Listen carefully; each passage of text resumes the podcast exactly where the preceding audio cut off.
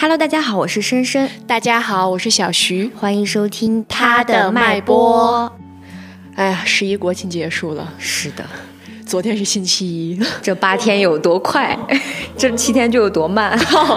昨天是星期一。我们今天录节目是星期一，明天还是星期一。是的，大家听到这个节目的时候是星期三哈。嗯，就是哎呀，这一周真的会很难熬，所以我和深深就想说，不如做一点相对而言比较轻松的内容，好吧？比如说这期节目。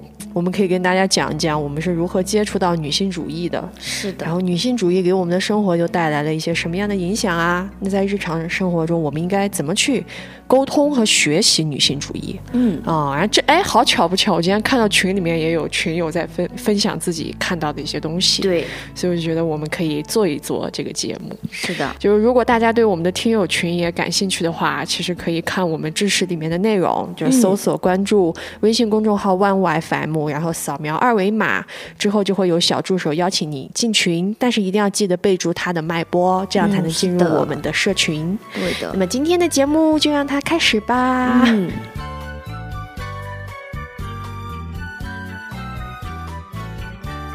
首先就是第一个问题，怎么接触到女性主义的？你先说，我先说，我先说吧。好，我给大家就是我给大家讲点轻松的，嗯，不那么正经的东西。我我我觉得我真的是一个在追星这件事情上特别有运气的人。嗯，我当时十八岁追权志龙的时候，他里面有一个哎，不能叫做大粉。当时权志龙出了一张他自己的 solo 专辑，他那张专辑其实概念很好，然后他会跟一些就是神曲啊那些东西结合在一起，但是我不懂嘛。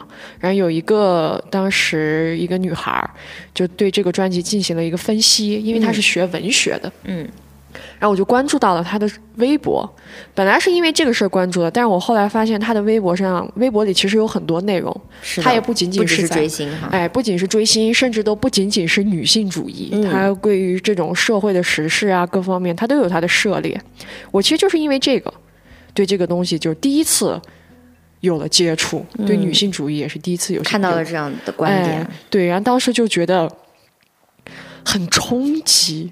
嗯，那个当时让我特别冲击的那个观念，就是关于性的问题。嗯，哦，就是其实就是关于这个性文化里面所谓的约炮文化。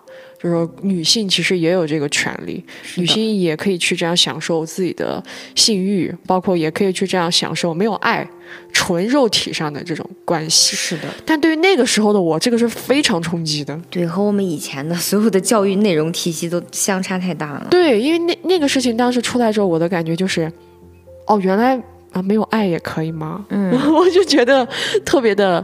有意思，嗯，然后也是因为那个东西之后，开始慢慢的就对这个东西有了了解，走上了这样的一条路，嗯，对。然后我是因为以前上学的时候写论文嘛，然后那个时候其实主要虽然也也也看了很多论文，然后看了就比如说第一波、第二波什么各种女女权运动，但是都是很理论的。然后我本人最直观的感受是，我在研究过程当中是因为把它和那个性教育连接起来。我是在 Instagram 上看到很多博主，他们是那样的，他们会拍自己的身体的某些部位嘛，然后拍一些比如说橘皮组织，比如说生长纹。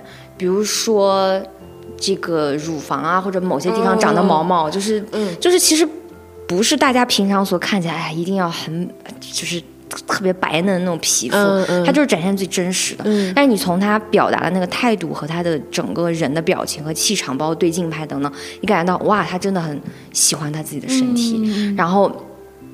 然后其实我当时里面是因为有一个就是概念是 sex positive，就是它是一个性积极，就是他认为性只要是两方或者是多方同意就可以发生。然后我就觉得哇，这对我来说是对，就是而且他的那个就非常不局限，只要你们是相互同意的，有了这个同意你就可以产生。他我就觉得天呐，人人家在讨论这种东西啊，我就很感兴趣去看。对，然后就发现这些博主就是他们很多，比如说他穿的那样的。装备其实是和在性爱中的那种打扮，然后还有一些，比如说日本的某一些博主，他会把那个小女孩画的胖胖的、圆嘟嘟的。那我一直以来都是这种身材焦虑、容貌焦虑可能太重了，看到这个一下给我打开一个新世界，就会觉得哇，真好呀。就是这个世界太棒了。但是那个时候只看到了这个非常光鲜的一部分，对这种伤痛是没有感觉。嗯，但后来是就是上了班之后，偶尔真的是偶尔看听到了《海马星球》，然后他。对于我整个的，就是女权，包括女权里面，其实有非常很多很让人很痛苦、很血淋淋的事实。对，这个是一下冲击给我，然后让他和我自己的经验有了一个冲撞之后，我发现哦，原来我之前自己的那些东西是这样的，是结构性的。我发现哦，原来我不是一个人，就是这种感觉。嗯，你说这个就是说身体部位，我还想起来当时让我还蛮冲击的，就是女人会不穿内衣。嗯，然后穿那种紧身的衣服，就是相当于，相当于不不不仅仅是雪莉，在雪莉之前，我我我印象最深的。然后她穿那种很紧的衣服，然后乳头就会露出来。那个我当时真的是，那个当时给我的冲击是什么？就我当时没觉得是说哇，原来可以这样。嗯，我当时的冲击是，是以什么样的心情，就或者说是以什么样的状态去这样穿这个衣服的？因为如果是我的话，我一定会觉得特别的。没办法做这个事，因为我觉得出去的话，所有人都会看我。你要怎么去面对这个视角？所以我当时就觉得，哇，这个也给了我特别大的冲击。嗯 嗯。那说到这儿，其实也大概能感觉到了，其实这我们俩刚刚讲的一些女性主义的部分，其实好像听起来好像是在性这部分，包括就是女人身体这部分，对我们的影响还是比较大。那除此之外，还影响了我们哪一些方面？哦，我觉得我主要就是看了《艳女》之后吧，然后我不记得是谁给我安利，但是我当时看这本书并没有抱着说，哎，这好像是女性主义入门呀，或者是就是标杆级的我要去看，我就是觉得那我就当本书看好了。嗯嗯。但是看完之后给我的整体感觉就是让我很。就他也不是说一定让你冲击，觉得你一下子很激动或怎样，他给了你一种踏实感，就是你明白说你的很多东西、很多痛苦原来不是你的错。嗯嗯嗯。比如说身材焦虑、容貌焦虑，包括就是我们的孝道文化和父母之间的关系，你就会觉得说，哦，原来我的那些痛苦是可以有的，而且其实。说实话，我好像更站在那个受害者或者是对的那一方，就问题不出现在我这里，所以很多时候会让我觉得说，让我摆脱出了以前那种很愧疚或者说很痛苦的状态，因为可能一直以来是有一点点受害者心理在里面嘛，但是你不知道该怎么去说，就是不管是孝道怎么，他一压你，你就会觉得，哦，那他好像说的也对，就是父权制那些东西，你内化久了，就是你真的会替他。劝你自己信服他，但是《艳女》里面很多东西就让我知道啊，不用劝，他们就是错的，然后一下子让我释怀，整个人都感觉轻松了好几斤的感觉。嗯，我感觉我的核心就是，可能跟你也有点像，就是我不恨自己了。嗯，是，就是可能像我们之前录节目，深深可能表达的就是。可能在早期的时候，迷茫也特别的多，然后又觉得好像爸爸妈妈说的也是哈，自己为什么要这么做？我觉得这个是最挣扎的。嗯，然后好像完了之后，怎么觉得自己会做这么多的错事？是的，就是那种感觉。但是本能你又觉得好像也还好吧？对对。嗯。然后我那个时候让我一直都很痛的一个东西是，我虽然知道我自己没错，嗯，但是我不知道大家为什么要这样对我。啊，就尤其是家里面的人，突然间在某一刻就变得特别的狰狞。对，就是你，你就会觉得说，那为什么不能为我着想呢？或者说，为什么不愿意听我说话呢？就是，有的时候会有那种特别奇怪的感觉，就是有的时候大家好像这个血缘关系吧。他有的时候好像真的是让你觉得大家是这个世界上最亲密的人，嗯，他有的时候又会觉得我的天啊，是的，你怎么会是如此的不理解我的一个人？说出让你觉得很陌生、很吓人的话，对，那个感觉就很难受。就包括这一次我我们家的人来成都玩了蛮长一段时间，最后快走的那两天，我跟大家一块聊天的时候，家里的长辈就是也跟我说了很多嘛，就是。我希望你这样这样或者那样，其实确实是出于一种很好的心态，对，或者是他肯定是为了我好，他才会说出那些话。嗯，但是那是我第一次，这真的是我第一次。我以前会跟大家有特别多的争执，但是我从来没有说过类似于这样的话。嗯，我跟他说，我说我知道你都是为了我好，嗯，但是从今天起，我不会再为了去满足你们任何人的认可。而生活，对，而且改变了。嗯，然后也比较庆幸的是，我这个话说出来的时候，大家的接受度还是相对而言比较高的。对，啊，虽然说有一定的沉默在，但是确实也有家里人很支持我，很能理解我的这个感觉。对，所以当时说出这个话的时候，我就一下子轻松了。就是哦，其实就是说，不是说家里人他可能。是恶意的，它突然变烂了。是这个文化，它就是存在很多问题，在某些程度上，尤其是我们家本来是有个一点母系的那种感觉，但是它不是真正的母系，所以说其实大家都是受害者。对，是的，哎，所以理解了这个之后，我就觉得我不太恨自己，也不太恨别人。是的，这样真的很轻松。对，就是会轻松很多。就其实除了跟父母的这种关系，我觉得跟朋友的关系也有一个特别大的。进展，嗯，因为我跟深深其实挺神奇的，就很像。我觉得我们这类人，嗯，虽然性格不一样，就是他小的时候也不太有朋友，我小的时候也不太有朋友，都是异类哈。哦，就是他小时候没朋友，可能就是说我就不跟大家相处，对对对，我我就不跟大家。我虽然就是家长说的比较孤僻，啊，对，有可能是那种有点那种特立独行。我虽然跟大家相处，但是。也很孤独，我没有朋友，在我看来我是没有朋友的，就是我是一个会跟这种距离感特别深的一个这样子的情况，因为我一直都觉得，如果朋友是在我需要他的时刻，他不能理解我、支持我的话，就不算。我还要去考虑所谓的距离感，嗯，这个到底是在干什么？嗯，所以我一直都是以跟朋友的相处特别拧巴，嗯，特别拧巴，但是。有了这个女性主义，它有一个东西，就我一直都觉得它是一个工具。是的，对，因为它相当于它告诉你，你为什么会拧巴，你为什么在这个点上面就是特别的没有办法兼容别人的看法。是的，就是因为我后来才明白，我的就这这个看法，它不是人和人思想的不同。嗯，我说难听点儿，很多东西它是人和畜生的不同。不同，是的。我怎么跟？畜生兼容，对对对，你说是不是？这个东西确实对于我而言太难受了。嗯，就是有的人吧，他本人可能不是畜生，但是他的那个思维，就他被教化出来的那个思维，他自己都不知道那是一种畜生思维。是的，他自己都没有理解那些东西是什么。对，所以说就会让我觉得，你骂也骂不出来，但是你说你跟他相处，那是真难受，也没有那种亲密感。对，然后第三个就是我觉得跟爱人的关系，我以前就是。我我真的是那种特别付出型人格，我真的会很努力的去配合，就是我感觉我就是那个被影响的，就是觉得爱就是牺牲的那种那一类女性，对对对对，我被影响的很严重，然后就是自己有一点自己的需求的时候也不敢提，总感觉哦我是不是怎么怎么，但是现在我就觉得啊我在爱里面的一些需求。我的情绪，甚至是我有一些自私不太好的地方，对，都是正常的呀。是的，因为我也在承担对方的东西，那对方为什么不愿意承担我的？是的，对，所以我就觉得让我觉得像个人了，嗯嗯，那个感觉很深。我给你这一点也很像，就是最开始你知道，就你本能会觉得我这样做，我以我自己出发，我自私一点，不去讨好你们，难道有错吗？嗯，但是呢。或者是觉得我想要求我的朋友对我再好一点，他这样对我，不要那样对我。嗯，我有这些要求是有错的吗？以前真的会觉得有错，会觉得说，哎呀，人家也是个人，我凭什么要求人家？但是我觉得女权主义给给我的一种就是，其实。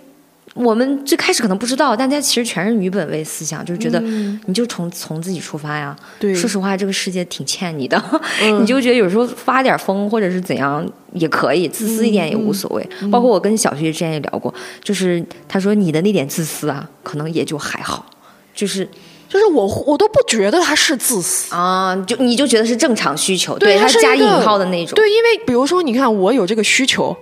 我也没有用一种 PUA 的手段，就你必须强行，是的，是的。我只是说我有这个需求，要不咱你 你跟我沟通一下嘛，你行不行？是的，就是我就是很正常的提出了，就是人和人相处要努力嘛，对这样的一个东西。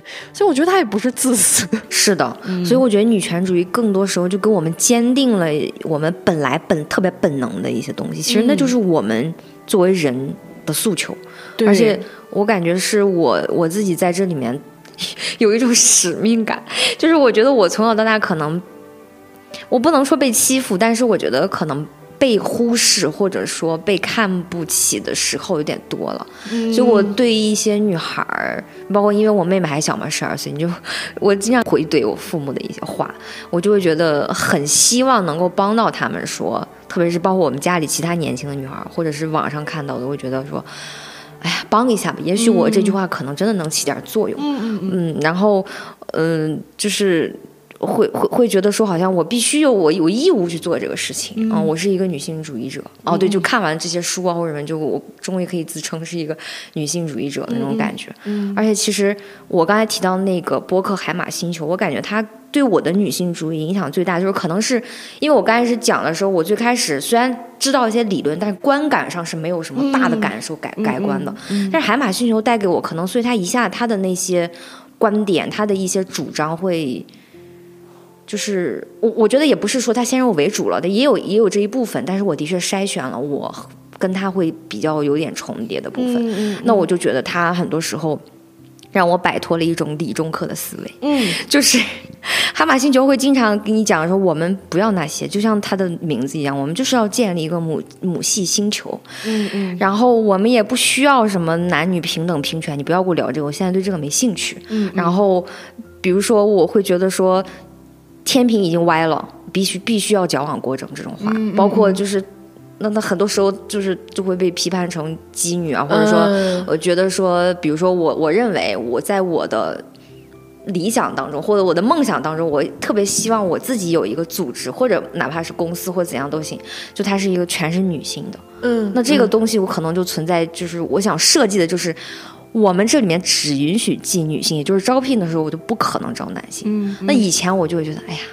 别人就会说，你这样是不是也不太公平啊？什么什么的。但我现在就觉得屁的，女性现在这么缺工作机会，我们就是需要一个全女的，我们没有办法，我们不需要拉，非要拉个男性来跟我们平衡这种东西。我觉得就是大家对基女哈，就就是以海马星球这一类为基女哈，嗯，就是大家。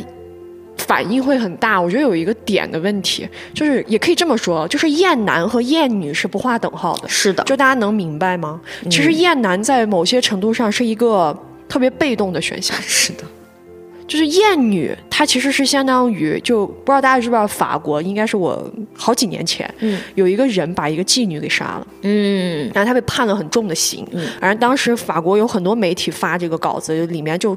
一直在提“厌女”这个词，就是你知道这个“厌女”，她是真正意义上，她会主动的伤害你。是的，只要是你是一个女人，你就非常有可能她有一个，就是你可能是一个无辜的人，但是她或者说你因为是女性，她就会伤害你。但你知道“厌男”是什么吗？就像我有的时候说，我说，哎，我真的是厌了。是的，其实它是一个很被动的事情，男权。对，而且我并不想。我并不是真的想验男的，是的，不是说一个男的站在那里，我 上去我就给他一拳，我上去给给他一下，捅他一刀，对，或者说是一个男的，人家在马路上没有经没有，就比如说我有一个我跟人家搭讪，人家不给我手机号，我就给人家两拳，或者是我直接抓他的裆部，对呀，我认为我做的没错，对我只是觉得我被冒犯了，我好烦你的这个冒犯，或者说我觉得你很搞笑，对。厌男是这样的一个东西，然后我觉得母系社会跟父系社会又不一样。是的，我有时候觉得男的真的他妈的很鸡贼，他为什么那么讨厌女的提纯女空间或者是女系哦，或者是母系社会？是因为他特别知道父权是什么，是是干什么的？对他特别知道父权就是他妈骑在。女人的脖子上，或者说骑在另外一个性别的脖子上拉屎，是的，所以他他就自然而然的理解为母系，母系也是要骑在我的脖子上拉屎。但是其实我觉得，哪怕是海马星球所谓的这种妓女，因为我之前确实没怎么听他们的节目，我这段时间听了一下，其实他也不是啊，他只是。就是说，就是包括我，其实很赞同他的这个矫枉过正。嗯，因为这个真的，这个天平是很斜、很斜的。是的，你说大，就大家老举那个例子，你说大熊和那个。呃，大雄和那个胖虎，嗯，你说你怎么？你说咋地？两个人打架的时候，你帮谁？是的，各各各配一个一百斤的男的过去吗？那你肯定是两个人都得帮大雄，这个事儿才公平啊！是的，对吧？他就是有一个这样子的表面的东西，其实就被蒙骗了。对，他这个空间就是不一样。是的，厌男厌女不一样，父系母系啊也不一样。我没觉得哪个母系是说我要真那个啥，我就把你男的全杀光，我就要让你们男的全当我们的奴隶，没有吧？对，那你人家北欧那种人家女性总统，包括女高层、政治空政治空间里面女高官也很多，我没见把人家咋呀？嗯，所以我觉得是这个文化的不同，大家一定要警惕这一类，因为对很多人特别喜欢用这个东西来。就是说把你激一下，所谓的反击。对，我觉得你这个不公平，我没有不公平哎，你不站在女性的现实空间跟我聊，你就上来这种各打五十大板，才是真的不公平。是的，而且其实激女，我一直觉得国内聊激女，我不知道微博上大家用激女两个词是什么意思，就因为我是觉得激进的女权还是激进女权主义是两个东西。激进的这个里面是形容词，激进女权主义人家真的是一个学派，人家的诉求你们懂吗？人家的诉求是认为性别。现在这样的社会性别制度是完全压迫女性，他就认为父权制是导致一切不平等，包括种族啊、经济、呃、宗教这些不平等的原因。因为父权是不倒你，你下面的这种这种不公平的东西还是会在的。对对。那那那那其实那如果是按激进的来说，我觉得海马星球他自己。秦立文老师自己有回应过这个事情，他说：“其实说实话，大家很多时候他被骂的还是极端女权呢。但是他就他自己都想说，他说，那如果我要真要跟你吵，如果要和必须要和男权对标，我可太温和了，太温和。他就很爱举那个例，他说，你知道极端男权是干嘛吗？他们有一个漫画是要把女生四肢砍掉，做成人瓮，然后当成性器。”而且这个漫画是有几千对几千万的人去看观看和受众都是男性，那相比较来我们可太温和了，我可是没有上街捅你们呀。而且，但是他提出一个观点，他说后来我就吵烦了，我就觉得。你们如果要说我是极端女权，那行吧，你们说。因为如果一旦你们这么说，你们如果能够立刻感知到我的立场和诉求也行。嗯，那你就说吧。我就觉得，我就我我也不 care 这个 title 到底是什么极端这些那些，我无所谓。嗯嗯。哦，因因为你想，他有时候会提一些，比如说女本位啊，就是比比如说他认为化妆根本没有存在的必要，然后他会解释说婚礼这件事情。嗯，这个词他认为有存在的意义，或者他认为这是这一部这这个词一定会指哪一些东西。那这方面可能会跟。更大众一点的女女权主义者的观点可能是不太相符的，但他一直觉得说，你看他其实他虽然突然消失了，但他这两年就我我那天看他其实跟很多大型中大型的播客节目和主理人都在合作，他经常去串场别人的节目，他很愿意跟国内的这种微博女权去互动去探讨，而且其实在我我因为我刚开始听他的时候是二零年。还是二一年，然后那个时候他请过几个博主，是那几个博主是真的是我看着他们进入了海马星球，就是当过嘉宾之后，他们的微博女权才达到了下一个顶峰，说就是大家更多人关注他，然后他的这个账号越做越好，然后大家也很支持他，然后他也比如说有很多人找到了自己的，比如说这种帮别人做留学呀，或者润出去的帮别人做润的这种规划等等。哦 然后那反正我觉得就是其实。这个东西就很，就是我能感觉到海马星球他一直想在做的就是，就是他他其实比如说有和他相悖的这种观念的，或者是自称是各种流学派流派的女权，他都说没关系啊，大家就聊嘛，我们不过都是观念市场的一种观念而已。而且我觉得有的时候大家要意识到，就是说女权主义或者女性主义，它真的有很多流派。我跟深深的流派都不太一样，就是深深他可能要。带带引号，他要比我更女权一些。如果要是这么说的话，哎，其实其实我那天还专门去看了一下，因为我们经常会说，比如说你太自由女权了，自由主义女权或者激进主义女权。但是我我记得我看过一本书，就把他们的诉求看完之后，我发现都有重合。而且说实话，很多时候因为第一波就最最开始最美国最开始女权主义运动那些女性，她们更多是自由主义女权主义，而且她们里面的那些。他们由这个身份去做那些社会实践，是比如说教育啊、政策呀、法律这些等等，是有很大改观的。那激进女权可能，激进主义女权可能只觉得说，我们不要改良，我我们不我们不想保守的去改良，我们要改革。就是，但是他们总是会有，比如说，因为有自自由主义女权，她虽然就是做着这样的事情，但她的文章或者书里总会冒出一些激进主义女权的东西。嗯，她不一定，我觉得她都很交叉。对，所以我想说的就是。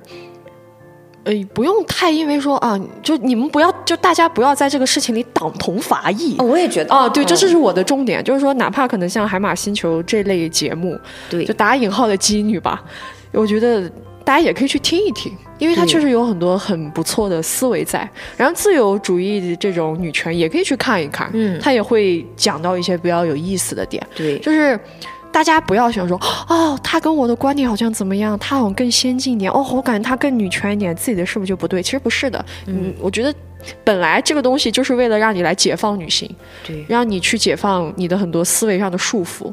只要你是处在一个比较为女人考虑的角度上，我觉得很多思维都是可以大家共同去探讨的，这个没啥。对，因为我觉得女性主义、女权主义它。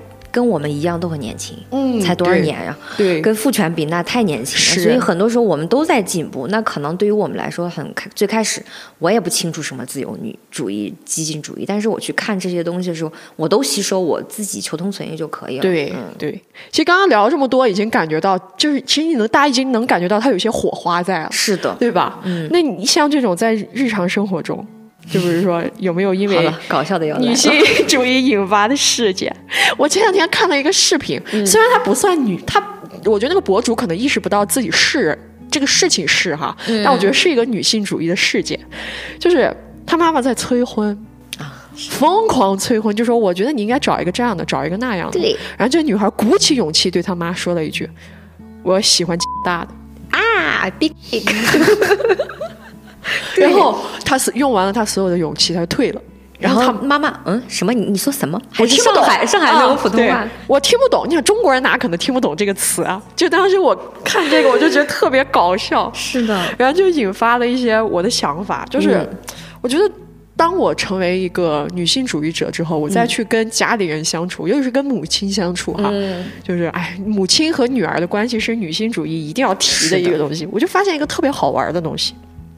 我跟深深经常讲，嗯，我说我感觉我妈哦，就是我像是她幻想出来的，嗯，就是我妈，我觉得她在追星，她在追我，她是你的站姐。哦，就是给我一种她喜欢的是那个幻想哦，不对，她是你的黑粉，辱追我吧，可 能就是她好像喜欢的是那个幻想里的我，就是就前段时间还发生了一个很搞笑的事情，我跟你们讲嘛，嗯。深深的爸爸就是花一个性价比很高，给他买了辆二手车。嗯，然后呢，我们之前会开上这个车车去露营。露营，对。然后有一次露营呢，我就拍了照片。我妈妈就说你去，然后看发到朋友圈，他就问我，他说你去干嘛了？我就说我去露营了，什么什么。我妈说那么远，你们咋去的？然后我说我说哦，深深，嗯，他爸爸给他买了辆车，怎么怎么。然后这个事就这样过去了，也没有什么，也没什么，就完了。突然。过了好几天，我记得。然后我妈突然间给我发微信说：“你是不开心？”我说：“我还专门……”她问完我这个问题之后，我还专门去查了一下我的那个经期，你知道吧？我现在是不是经期了？我说没有吧，我觉得我心情还可以噻。我妈说：“哦，我还以为你觉得人家爸爸能给深深买车，但是咱们家的人你都指望不上这个事情，你不高兴哦，以为我就难过了。但是朋友们，你知道这个事情的问题在哪吗？”就是我这个人哦，从小到大没有羡慕过这种，没有过，我从来没有在钱上，虽然我们家确实很一般，但是我真的从来没有在钱上羡慕过谁。谁？嗯，因为我这人的物欲真的很奇怪，我就喜欢那便宜的东西。嗯，你说那五十块钱一件的 T 恤，我就真的很喜欢啊，我就真的能买到啊，哪怕可能就这种电脑和手机，我全款买不了，我就是分期买个便宜的，对，是的，他就一个月就两百多块钱，这个钱我还是付得起。起的吧？对，对于我而言，除此之外，我没有更大的物欲了。对，所以，比如说像买车这个事情，我都不会想，因为我我都不会开车。所以妈妈自己心里比较对。然后我妈她就幻想出来一个这样的我，然后她难受了好几天，然后没有忍住跟我说了。但是因为很突然，你知道吗？我们露营回来了好几天。哦。然后我当时就这个事情出来之后，然后她跟我说完，我就立刻说我没有。我说我从小到大什么时候因为这个事情难受过？嗯，就是等等之类的。就是你知道那个感觉，就是我不知道我在我妈眼里到底是一个什么样的人啊？哦，我就觉得很神奇。而且有的时候我不知道你们有没有感觉到，比如说你跟妈妈聊一个事情，嗯，就是感觉你们俩那个中，你就跟真的跟签售一样，那个中间有一个玻璃墙，他就是听不见你说啥。嗯，是的，就有延迟给我的感觉，就是你说你的，他说他的，完了之后他就是那种。还是按自己的去理解，然后我就觉得这个特别神奇。反正这是第一个，就是我觉得比较我自己觉得特别搞笑的。还有一个就是我妈经常，我刚刚女性主义相对而言比较完整的时候，你知道吗？我就开始有一些，比如说如果以前他们还可以说说我，为什么？因为我以前是很情绪化的表达，就愤怒是人自卫啊自卫的方式，但是。无论如何，在那个时候吧，觉得你天天情绪这么大，确实是有问题的。家长很会抓住这一点，对，但是后来我不是了，我会跟他说：“我说我今天发这么大的火，是因为你这句话惹到我了。对，你为什么要跟你的女儿说这种话？是的，很有逻辑。对，就变成这样了。所以后面我我在我妈眼里，你说的也对，她就觉得我很自大，是吗？包括她跟我，包括。我我有的时候，因为其实我我皮肤黑嘛，嗯，然后我皮肤不是特别的好，因为我是遗传性的那种痘肌，然后我现在有点脂皮，但我已经皮肤已经很好，对，已经整得很好。所以你知道，其实皮肤不好对一个女孩而言，从小到大的伤害是非常大的。是的，我花了非常长的时间把这个调整过来，所以我有时候就会跟我妈说，我觉得我很漂亮，然后我妈就会说你怎么这么自恋？我然后我就说，我说我说我告诉你。如果你觉得我不好看，那也是你的问题，你基因不行。我发现家长是不是都有这个问题？就是我后面也是，比如说你老说，哎，你很可爱，然后我就走一些甜美风，然后我觉得，哎，就的确很喜欢自己，我就说，哎，我觉得我挺可爱或者什么。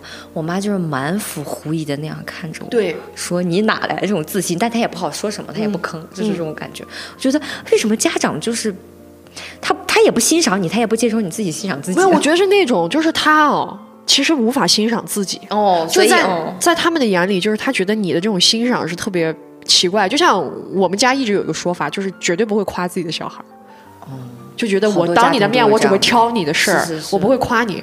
他完了之后长大之后，他就会觉得你为啥跟他不亲，你为啥不自信？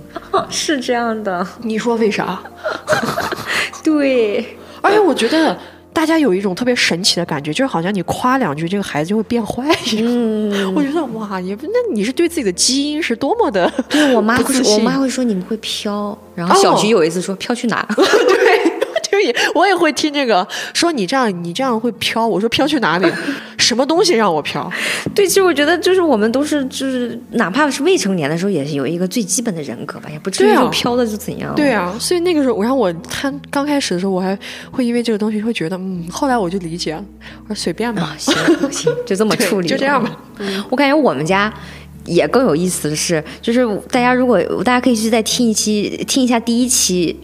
我们讲和母亲，我讲了很多我家里的事情，但是我爸的变化特别搞笑。哦，因为我最开始有了女权主义，我就很激动嘛。就是小孩，你知道，你吸取这些知识，你就你觉得他改变你很多，开发你很多思维，你很想跟别人分享。我们家呢，虽然就是我也说过母女之间的关系会紧张，但是我们家氛围还是比较，就女女生特别爱凑一块聊一些有的没的。然后我就跟他们聊嘛，我就很开心在那聊。突然我爸很生气。他真的是当时生气，我真的觉得就是因为我不是在骂他，我只是在讲别的例子，还是很远的例子，也不是亲戚。他突然一下很生气，他说：“等我走了你们再说。”就是那种咬牙切齿，我感觉到他那种愤怒，我其实有点吓到了。我这个吓到是说啊，这个不骂你你也不行吗？你 疑惑？对对，就这种感觉。但是后来我慢慢，但是我没有放弃，我觉得那我就是要讲，我就是想讲，然后讲讲讲讲讲。我们家我们家的女生又特别爱讨论这种事情，就是大家。很热火朝天，我感觉我爸慢慢接受，就是前一段时间，对前一段时间家里有人在在跟我说什么，他认为女性的地位已经很高了，比如说有一些男性会给自己的老婆，嗯，是的，给自己的老婆钱什么这些，然后我当时我觉得再跟你说理论也没有用了，我就阴阳了一句，我说那你找一个给你花钱的噻。哦，然后我爸当时特别搞笑，我每次跟小姨讲，他都笑。我爸就是当时就是，哎呀，咱不聊这个话题，就他突然调停了，你知道吧？他突然变成调停者，而且他特别，他他肯定也害怕我生气，他就是用特别温和呀，咱。咱不聊，咱不聊，意思是说咱吃饭吧，别别聊这个事儿了。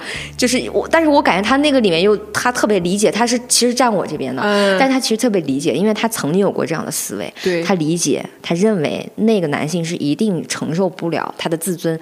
我爸都接受了很久，他他当时就崩溃了，要对，就我，所以我爸就会觉得说，哎，那当时就很多长辈，我觉得啊好，但是我觉得我爸的这个变化真的好有意思呀。包括我爸后来有一次都给我讲了。就虽然他也是从抖音上看到，但是他会讲，就说跟返校很相关。他说，父母生孩子就是自私啊，你又没有经过人家的同意，就不让人家出来，你其实就应该保证人家的一些东西。我当时就惊呆了，我说你是谁？对，而且其实从我爸和那个，其实那个人是一个比较年轻的，二十多岁和我们差不多的男生，那让我感觉到他们这两代有一个特别大明显的嗯区别，就是。你知道我那天看一个是一个投稿底下的评论，他说有一些男生现在会利用女权主义。啊，对他又一部分会希望你作为一个传统女性回家来做饭、洗衣服、操持，但另一部分他不想承担传统男权男人应该承担的责任，他反而认为大家都应该挣钱呀，凭什么就我自己挣？嗯，超级鸡贼。对对对，我还觉得说那我应该我也要我我我也应该就是偷闲。我我我们应该公平，他就是在这种方面。那我感觉我爸就是那种，他现在都他曾经跟我说过一句话，他说：“哎，也明白你们现在小姑娘为啥不找男朋友。”我看这些男生，我觉得咋这么不行？你爸跟我也说过，上次吃饭就聊了就是他可能在他身边中，他遇到他明显感觉到，反而和他那一辈还不一样的。他们那个时候，比如说男性更多，比如说我这两年可能经济上我没有给。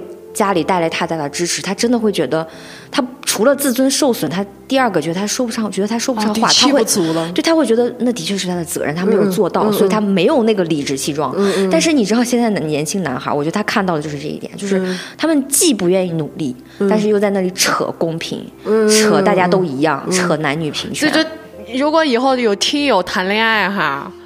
你真的给我把你的罩子放亮一点，我也觉得，不然我真的会听男的聊女权，你就哎冷笑就行了。你就你就听听就行了。我跟你讲，他们真的很可怕，他们是我觉得真的很聪明，他们特别会把这个情况往自己有利的方向去调整。嗯，我们也要学习哦。是的，所以，我但是我你知道，我从就从我爸，我就能发现，其实人特别男人的这种改造，其实改造的区间还是很大的。嗯，就是你想，他是那个年代耶，他曾经当了那么多年的大男子主义的一个男人，他现在，我觉得哪怕说可能是我偶尔在的时候或者怎样，但是我们家庭现在是有变化。嗯，我妈有时候经常会怼我爸，就觉得说。你为什么要这么说话？怎么怎么就是也是盘逻辑跟他说，我爸在那里就不吭声，我就觉得也是一种调和，也是一种把它反而变成了一种平衡。我就觉得这完全是我接触了女性主义之后带给家里的这种特别好的新鲜的血液啊，你知道吧？要不然以前没有这个理论武器，所以我感觉我妈有时候吵架也没底气，只能就是生闷气。所以这个其实就是说到了日常生活中我们该如何去聊。女性主义，这也是一个特别重要的点。对，其实像我觉得是这样的，我们家，我觉得首先你一定要有一个点，嗯，就是你聊它的原因是什么，嗯，你一定要摸清自己的思路，就是你一定要搞明白自己的诉求，想要啥？对，这是第一个点。然后第二个点就是，女性主义它是一个工具，我刚刚说了，它是打开我们的工具，它不是一个时尚挂件。是的。有的人的确让人感到他把时尚单品用，它不是一个时尚挂件，也不是一个让你去用作口号驱除谁的事情。对对对，是的，在追星圈真的很容易出现这种事，哎，真的让我头好大这种事情。所以说，在这个过程当中，像我们家怎么聊女性主义，我们家有点神奇。嗯，我感觉我们家的氛围没有你们家好。我们家不太能聊女性主义这个事儿啊？为啥呢？你要把这个东西藏在观点里，为啥呢？藏在事件里，就是 我感觉好像是因为我们家并没有像你们家经历一个这么大的变化啊，或者说大家离婚太久了，对男人对自己的那个控制感、痛苦，对已经遗忘了，对，但其实他还在这个里面嘛。是是是。所以我们家我跟大家沟通这个事情的时候，就是一定会聊这个。事件，我我之前不是在那个性那个性爱的那一期讲过吗？对对，性开放那期讲过，我无意间嘴漏让大家知道我不是处女了，大家就很崩溃，崩溃，就开始怎么怎么，然后我就开始，我就只能用这种方式聊，我说我不是处女怎么了？你告诉我我受了什么伤害？对，你就得引导他们。然后他们可能就会说：“那我觉得这样以后你找不到很好的男性。”然后我就会说：“我说那那我觉得一个男的因为这事儿娶我，我还看不上他，嗯，怎么怎么？我而且我说为什么你觉得我最后的结果是一定要找一个男人才算是完成这一生？对，才算是好的一生。然后这个说不过我的时候，就会哒哒哒说：我觉得女孩这样不好。然后我就有一次我，然后我在这个过程当中我就很生气，我说：那我哥也不是的呀。”很安静，下一秒爆发出了那句：“可你哥是男的呀！”啊，我一下就找逮住了，我就让我给逮住了。漏洞可太然后我说：“那我说我说你能给我讲讲为啥不一样吗？”他也说不出来，他说不出来的。其实，而他们说出来那个话的时候，他就已经理亏了。是的，他自己就没有底气在吵。所以我最后我就说：“我说你看，这个难受就是自找的。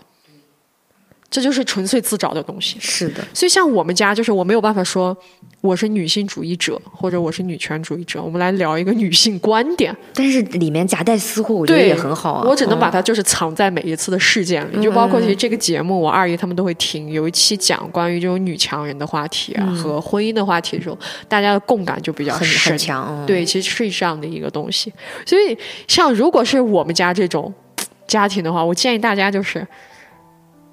该用手段用手段，是的，就不要觉得不要去抵触手段这个事情，是的，就这个手段，其实，在某些时刻是为了让大家能够更好的相处。对，其实你刚才说时尚挂件，包括跟家里人，特别我觉得跟上一辈的这种家里人、女性长辈相处，真的觉得大家可能要摆脱一下傲慢，就是你你是你可能了解了一些女权主义的东西，但是很新鲜，就他他的武器是你要反抗，但是你的武器不能去伤害，或者说去。变成一个标榜自己跟对跟别人比较，然后完成一种自我价值确认的这种东西。对我我觉得这个是非常没有必要的。就是包括我们刚刚其实聊到，就说其实各种流派、各个女权，他们很多其实大家都各有所长。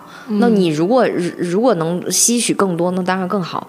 就是我们如果能够进行一个比较公平的交流，不要以一种就是觉得，哎，你就自由女权吧。我你就这样吧，我我觉得也也不要有时候不要硬扣帽子，先去了解，然后我们去，哪怕是吵架，哪怕是那也是一种讨论，讨论出来再说。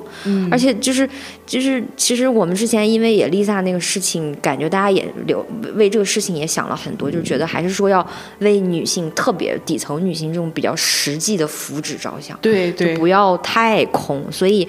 我我我觉得其实讨论到最后还是出现一些有价值的讨论，对，那那肯定能够刺激一些，比如已经有资源的女性啊，或者是组织，他们去做这样的事情，我就就我觉得就超级好了。嗯，哦，我聊到感觉跟家里人，我觉得 真的就是很难，但是因为你看我又又是有妹妹，然后我我觉得我更站在我妹这一方面，所以我觉得对于这种年轻女孩，我。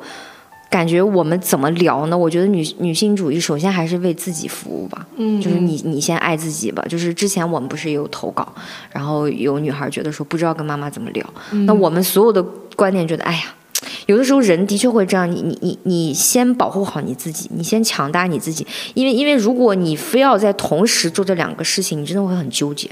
我们俩都有过这样的。时候，对，就是跟母亲相处的时候，那这个纠结的时候，反而他会阻碍你往前走。哎，你有时候可能稍微放开妈妈或者家人一些，先看一下自己就 OK 了，先往前走走看。这样的话，就你看小徐，他也是走到一定阶段了，他才发现哦，这样夹带私货的方式，我是可以跟他们进行沟通，并且其实。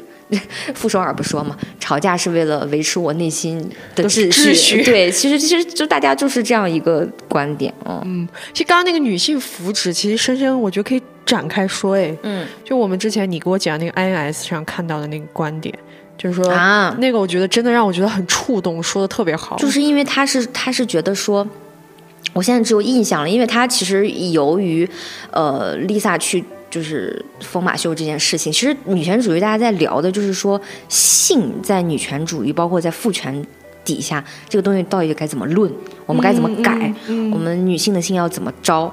那其实他就他其实也前面也举了很多学术的，就是比如说，嗯，各个学派有不同的看法呀。但是他最后最后我觉得落点特别好，就是他说，他说其实他采访过一些那种就是底层的性工作者，那他们的确有有一些人的确会觉得说这个事情的确给我带来了一些机会，因为你想。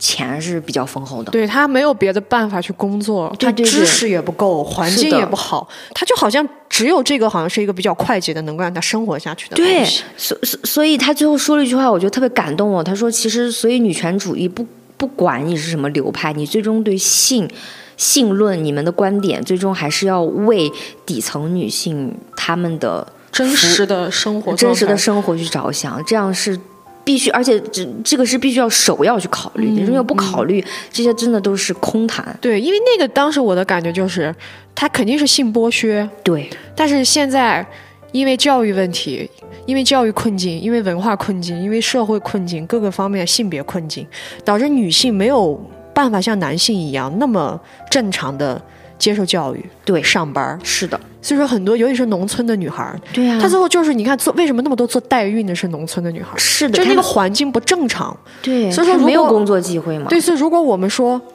这个东西它就是压迫她，我们要把它直接取了。说实话，这帮人要怎么就业真的是个问题。对呀，他们就是说实话，我觉得我看到他那一段，我觉得的确是就是。做性这个工作的人真的不是我们每一个人，所以我们都都可以随便说。对，然后这个话的意思不是说，哦，那为了他们的工作，我们就要继续接受这个东西吗？我觉得是这样的，就是这个改变它是要积累的。是的。从现在开始，我们是不是有一些方式可以帮助这些女性能够接受到教育？对，对，就像当时那个山区的那个老师，那个张老师，张桂梅老师，对我就觉得确实很厉害。对，对吧？就这样的东西，然后我们积累积累。有一天，真的可以把这个东西对，而且我觉得到那一天，女性有那么多的工作选择，如果她可以不为不用为了钱去做这样被凝视、被使用的工作的时候。那也许到那个时候再去谈这个工作的合理性，或者是怎样，会更好一点。对，才我们才可以谈它是不是我们的兴趣爱好。对，那是一个好的出发点。但是这两方我觉得其实不冲突，可以同时进行。嗯，因为同时他们的确在这里面工作，那他们在这里面工作的安全性就是需要被大家考虑，没有办法。是的，是的。就包括后面这次后面 Lisa 的很多东西的讨论，开始慢慢的让我觉得正常了，我还觉得挺感激。那天看了很多在微博，然后说到这儿也就到这期节目的最后了。对，然后想给大家去推荐一下我们看的书啊、影视剧或者是博主。嗯，然后我给大家推荐的呢是有三个，一个是乔麦，就是乔麦他是投稿，有很多人会给他投一些就是。嗯，一般是以女性为主，或者说自己的情感问题、自己的友情、自己的家庭，有各种各样的投稿，大家去看一看也比较有意思。然后第二个是菜刀西西，她可能不会觉得自己是一个女权主义，嗯，他是一个博主，然后呢，她很喜欢分享自己家长里短的故事，然后里面包括有一些就是怎么跟婆婆相处啊、跟丈夫相处啊等等的一些故事。我其实，在那个里面感受到了很多。有很多趣味，也有很多智慧，因为他在这个过程当中，为了去把自己的家庭平衡好，因为各方的关系，然后他去处理，其实有很多他自己的一些点子，我感觉那些点子其实也挺有帮助的。对，有的时候大家也不能空看。女性主义吧，也要接，也要去看一看大家的生活是什么样。但是她家里经济比较好哈，状态比较好。然后第三个的话，就是一个媒体号吧，相当于，嗯，他们的名字叫他们的武术，就是一个微博，嗯，它里面会分享很多女权的内容，而且包括他们自己自发的做了一个学术报告，嗯，然后就是会请一些自己的粉丝来写一些关于女性。主义的这样的一个研报和研究，大家也可以看一看。然后平常的时候，他也会对一些事件进行讨论。嗯，他就是相当于学术派一点的。然后还有一个就是那个香港的一个媒体，他叫歪脑，就是歪脑袋，就是这样。他在里面也分享了一些，包括他们有一些视频，就是女性主义的这种脱口秀啊，然后还有一些这种深度的研报哦专栏，深度的这种专栏。前两天看了一个关于 PUA 的内容，真是气死我！PUA 真的是没产业，就是这样的东西。点开那一瞬间，我说我今天先不看了，我看得我头疼。对，然后影视剧，哎，我突然一下子，这到今天我都没想起来。我说实话，我感觉影视剧其实我反而没有去看特别专专门面对女性主义的，所以说专门面对女性主义的，我会推荐《风骚女子》。嗯，然后另外一个剧它。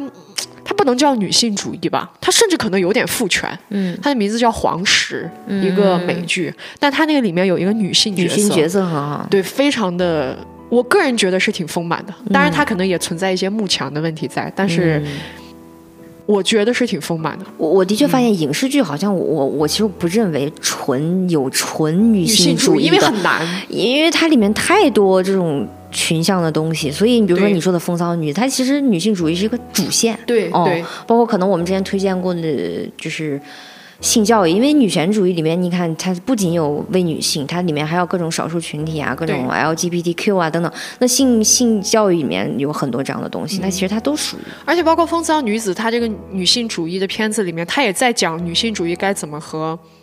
就和男人的碰撞对，是的，男权男人又应该怎么去适应女性主义？这就是我说的母系真的和父系不一样。母系他是会考虑 男人应该怎么去，然后帮助你怎么去调整这个东西的，他不会放弃你的。对，嗯，我我感觉我这里的博主，其实我最开始就讲了海马星球，嗯，然后可能微博里我很喜欢的一个叫罗贝贝，因为我前两天转了他一篇，他写关于整个 Lisa 的这个争论，他总结了一篇，我觉得他是我看来最完整，其实逻辑最清晰的一个。对，还有个叫辣椒炒宇宙，那这个我感觉我我我关注这些，好像就是我推荐给大家这些可能更。偏所谓的激进一点吧，就是就是形容词的那个激进。嗯，当然当然，我觉得这个东西是个人有各异。而且我其实我们现在在说激进的时候，都有点偏向于别人说那种激进，就是不是我们不是我们定义的。对你就像你就像海马星球，就是人家说话坚定一点。对海马星球都被说极端了，我都觉得啊，极端在哪里？然然后我就是刚才那个观点我已经讲过，其实我觉得女性博主都都都可以，大家就是女女女权主义的这种东西，大家就是相互交融嘛，因为因为有的时候是可能这个博主在这个议题上说的话的确。不合你意，但是在别的议题上，他可能也提供了一些意见。思路，对，包包括你可能你这个时候给他评论一下，可能给他打开了一个新的思路呢。我觉得这都是探讨嘛，嗯，都挺好的。嗯，然后书，我觉得我们俩真的不厌其烦的说厌女这个东西，对，真的要看一看厌女。对对对，我觉得里面是相对比较完整的，可以目前来说解答，比如说你刚入门的，可以解答你很多困惑，它到底是一个什么东西。我觉得上野千鹤子老师的书其实都可以看一看，因为可能国外的会对于我们而言有点有点脱离嘛，就东亚的会跟跟我们比较符合。他近两年不停的在和各种人合作出书，所以大家都可以看一看。对，还有一个就是《圣杯与剑》这个这个书，其实就是我们刚才讲母系，就是他给你提出一个方向，说母系为什么可以和父系不不那么一样。嗯，虽然我们目前只是从考古或者各各个角度来说，并没有百分之百的证据告诉我们是怎样，但是。他的确给我了，给我们给了我们一个百分之五十的方向，说啊，好像这个母系可以这样走一走，也许可以朝这个方向努力，是女性想要的东西。OK，然后我还想推荐一个视频，嗯，就是我之前看过一个新西兰土著他们在足球比赛之前搞的一个事情，嗯，他们是要他们是一个土著的那种战舞，但是他因为是全是女足嘛，嗯，哇，我觉得如果。有的人去看一定会觉得，哎，这不就群魔乱舞瞎喊？但是我看的时候。真的就是浑身颤抖起鸡皮疙瘩，他们的那种力量和那种，因为它里面词里面说就是我是大地之母，我是怎么怎么，然后他用他那种非常有力量，包括他的那个动作，比如说脚踏地这样一一步一步往前逼近对手。我记得当时他们那个特别搞笑，他的对手是澳大利亚的那个本土的，然后所有的队员站对面都有点瑟瑟发抖的感觉，就真的被他们吓到。就是我觉得这个东西就是特女性那种特别原始力量，这个里面都不存在说什么。哎，什么跟男性也一样强壮，但是就是这个力量特别让你感到振奋。嗯，哎，你说到视频，那我也想推荐一个视频。嗯，是韩国有一次关于女性的一场游行，嗯，其实也是偷拍事件，然后大家在那个剃头发，然后在剃头发的过程当中，大家在拿着麦克风喊了一些话，那个真的是看得我。眼泪都下来了。是的，我觉得真的是一个很悲怆的事情。你好像觉得他那一刻像一个疯子一样，对对对，或者说他为什么他那么大的愤怒？但是所有的愤怒和那之下，其实都是一种被掠夺、被不尊重、被压榨和不当做人的那种悲怆。是的，所以我当时看那个视频一下就哭了。其实大家可以去了解一下韩国女权，大家经常会说，真的是质疑韩国女权、理解韩国女权、成为韩国女权，他们真的很厉害。他们真的很厉害，大家也可以去关注关注。是的，嗯，那么这一期节目啊，本来说想录的轻松一点，对，但这一期节目，我觉得也有必要跟大家讨论讨论，就是说大家去学习一下，或者说去感受一下。如果听完我们这期节目，能够对家对大家在学习女性主义这件事情上。有帮助的话，我们觉得也挺好。嗯，是的，嗯，那么今天这期节目就到这里啦，我们下期再见吧，拜拜。